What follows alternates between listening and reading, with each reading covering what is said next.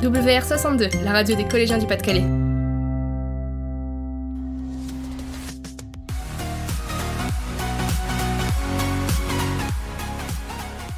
Bonjour, ici Quentin. Bienvenue sur RFM. Je suis en compagnie de Tony Bayer. Il va vous présenter les incidents qui ont lieu dernièrement au Collège Monsigny à l'occasion du brevet. Bonjour Quentin.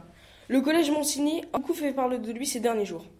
Au moins 4 plaintes déposées et une bonne centaine d'élèves mécontents. Vendredi, 110 élèves supplémentaires se sont présentés à l'épreuve de mathématiques. Par manque de place et de copies, les élèves ont été installés dans la cour de récréation et obligés de rédiger par terre avec un, un seul sujet pour 20 élèves. Notre envoyé spécial, Axel, est actuellement sur place. Oui, bonjour à tous. Jeune homme, comment avez-vous vécu cette situation? J'ai trouvé cela assez osé de la part de l'établissement. Je réclame au moins une bonne cinquantaine de points en plus pour avoir travaillé dans des conditions désastreuses. J'ai fait partie des élèves qui ont dû travailler dehors, par terre et en plein soleil. Merci Axel pour ce reportage. Nous vous tiendrons au courant de l'évolution de la situation. À bientôt dans RFM, Radio Fake, Monsigny.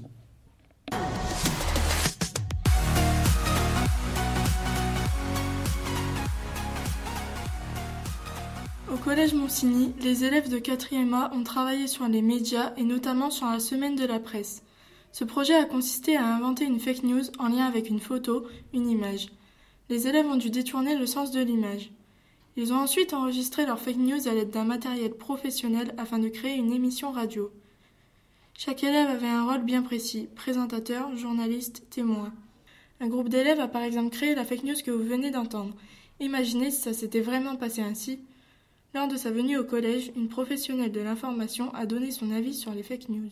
Bonjour, je m'appelle Florence Biard, je suis rédactrice en chef de Delta FM. Pour vous, qu'est-ce qu'une fake news? Par définition, c'est une fausse information.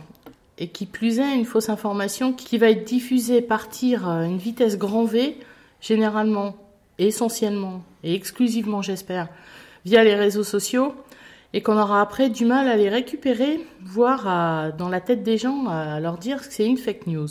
Quels sont les conseils que vous donneriez à un collégien pour déjouer une fake news?